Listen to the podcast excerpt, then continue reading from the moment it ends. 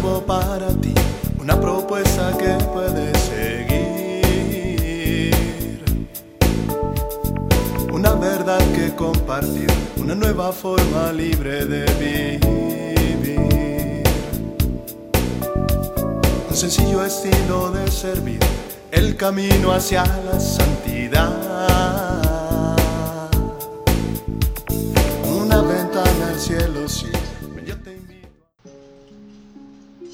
Hola, qué gusto encontrarnos en otra cápsula de paz y bien. Le pedimos al Espíritu Santo que nos ayude a tener estos momentos de reflexión, de encuentro con el Señor a través de esa paz que Él siempre nos da. Hoy escuché una noticia que sí me causó un poco de asombro, ¿no? Que las nuevas reglas sanitarias pues en las empresas ya no vas a poder usar barba y bigote, ni corbata, ni prestar ni tu pluma, ni tus cosas personales, porque son vínculos con el virus, eh, formas y vehículos de podernos contagiar. Híjole, pues voy a pensar si me quito la barba y el bigote o no. Pero aquí lo que me hacía reflexionar era ese aspecto de saber cuántos miedos se nos han estado eh, canalizando, cuántos miedos se nos han ido acrecentando en nuestra vida por causa de este eh, coronavirus. El miedo es algo que nos va acompañando toda la vida, ¿no? Imagínate hacer una lista de todos aquellos miedos por los cuales hemos pasado en las diferentes etapas de nuestra vida. ¿no? El, cuando era un niño, ¿a qué le tenías miedo? Y sobre todo los miedos que nos van infundando, ¿no? Porque siempre nos hacen tener miedo, por ejemplo, a la oscuridad, ¿no? Ay, no te metes ahí, está oscuro, porque ahí está el coco, ahí está el malo, te van a espantar, te va a salir el muerto, te va a salir el fraile sin cabeza, Y entonces vamos creciendo con una serie de miedos. El viejo del costal te va a robar si te sales a la calle, le dicen al chiquillo cuando anda ahí husmeando la puerta y se quiere salir. Y nos van infundiendo miedos, ¿no? Yo tuve una experiencia de chico así, un viejo que de veras traía un costal feo, decían que eran robachicos, y cuando tenía que salir salía así como con los como los gatos en el tejado, ¿no?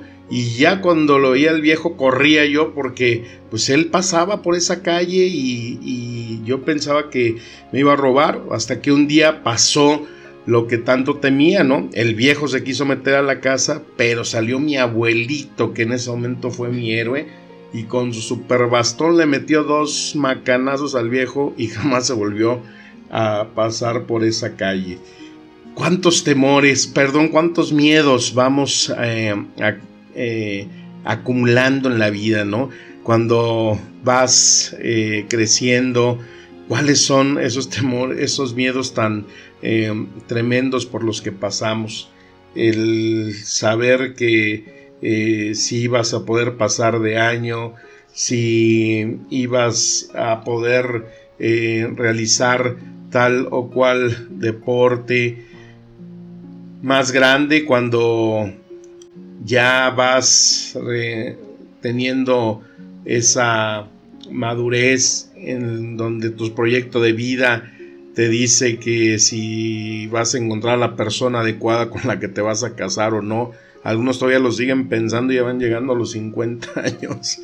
Y cosas que nos van causando miedos, ¿no? Miedos en la vida, miedos si voy a poder terminar la carrera, si voy a encontrar trabajo, miedo si ya tengo trabajo y no me vayan a despedir porque recorte, miedo porque no sé si vaya a poder tener hijos, miedo, o sea, miedos, miedos, miedos que van acompañándonos en la vida.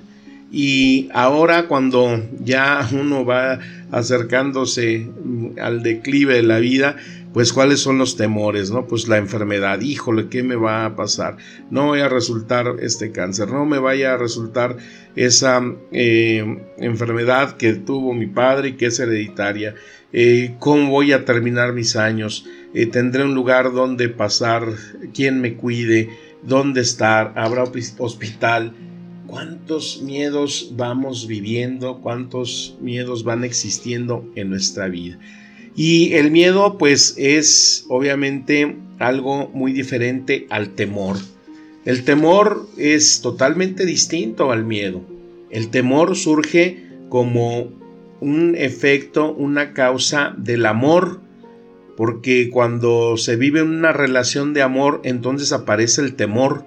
El temor a no querer decepcionarte, el temor a no querer fallarte, el temor a no ser aquella persona que tú esperabas que fuera, el temor a no cubrir esas eh, expectativas que eh, yo siento tenía sobre mí y esa, ese temor, por ejemplo, de no cumplir o no saber eh, discernir lo que Dios me pide en todos los aspectos y detalles, ¿no? Porque la relación con Dios, el vivir en ese santo temor, el temor de eh, no alejarme de Él, el temor de no acercarme a aquellas cosas que me puedan llevar al pecado, porque el pecado trae la consecuencia entonces de eh, truncar esa relación, el temor de saber que aunque esté donde esté, con gente o sin gente, estando yo ahí a solas, eh, sé que no hay nadie, pero sé que sí está Dios que me está viendo. Entonces el, temor a vivir una vida que me haga entender, en el que me haga comprometerme a avivar esa relación. A veces cuando los jóvenes preguntan, oiga padre, pues sí, ¿por qué uno no puede tener relaciones hasta que se case? Y no es estarles explicando la situación de que, pues mira, si lo quieres vivir, ponte un cinturón de castidad, ¿no? Sino es ir educando en esa relación en, esa formalidad de encuentro con Dios para que en ese fruto de la relación que es el amor, pues aparezca ese santo temor, como es uno de los dones que nos da el Espíritu Santo. Y esto muchas veces puede ser consecuencia de lo que vivimos en nuestras familias o de lo que se nos va ahí eh, inculcando en, desde que vamos creciendo, ¿no? En nuestro ser en nuestro ser familia. Por ejemplo, cuando hay personas que crecieron en una familia en donde todo fue prohibición o lo que se conocen como las familias no, lo que te prohibían todo, que todo era malo, que te cuartan toda iniciativa, donde todo tiene que ser un legalismo, donde si pecas ya te dicen que estás condenado, y tú vas creciendo con ese esquema de vida, ¿no? Entonces sabes que si te equivocas aparece el castigo y si fallaste le fallaste a Dios y entonces eso te hace alejarte de Él, dejas de orar, pues deja de haber una relación y por lo tanto donde, donde no hay una relación de amor no puede aparecer el temor. O familias donde te dejan hacer de todo, ¿no? La familia todo ahí donde no hay disciplina, donde no hay una vida espiritual, donde solo se busca cubrir lo material, donde eh, ahí los hijos pues crecen con esa rebeldía porque a mí no hay freno que me pongan y hago lo que quiero y entonces pues ahí no hay ningún tipo de eh, temor ni de relación con Dios. Familias que son las que te van guiando y donde te hacen eh, discernir entre lo que se puede y no se puede, donde hay valores, donde hay orden, donde hay respeto, donde hay participación de todos en la familia. Esas son las personas que pueden tener una relación más saludable con Dios. También pues hay familias donde no hay presencia, ¿no? Donde los padres simplemente se la pasan trabajando o si están físicamente pues no hacen caso a los hijos, no los atienden, no los guían, los ignoran totalmente, se vive en un egoísmo total y eso pues hace también que no pueda haber ni la menor idea de lo que es el temor de Dios. Entonces, el temor de Dios, pues como decía, es ese comportarse donde nadie me ve, pero sí sé que Dios está conmigo.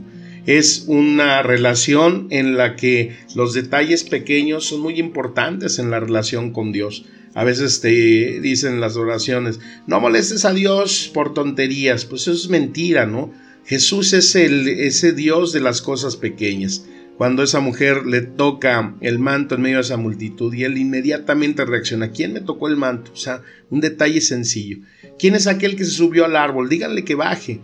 Esta mujer que alaba porque le ha puesto ese bálsamo en sus pies, en su cabeza, y que lo hacen sentirse bien a Jesús y que Él no lo deja pasar desapercibido.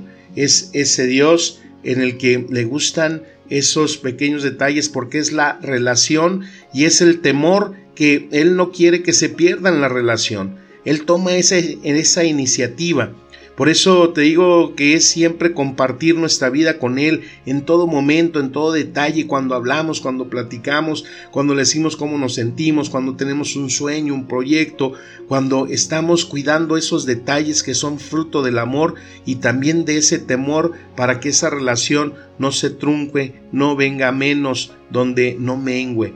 Entonces, esto es el vivir en un temor de Dios. Es un don que hay que pedir es un don el que te invito en estos momentos a que juntos le pidamos a nuestro Dios que a través de ese Espíritu Santo infunda en nuestros corazones ese santo temor.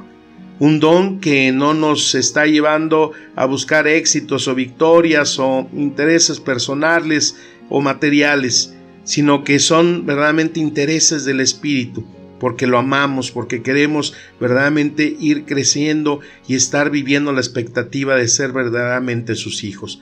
Espíritu Santo, ven a nuestros corazones e infúndenos ese santo temor para vivir y crecer siempre en esa presencia bendita de aquel que nos ama y que siempre está con nosotros. Que la palabra nos siga administrando espíritu y vida. Te mando un fuerte abrazo y un saludo de paz y bien. Amén.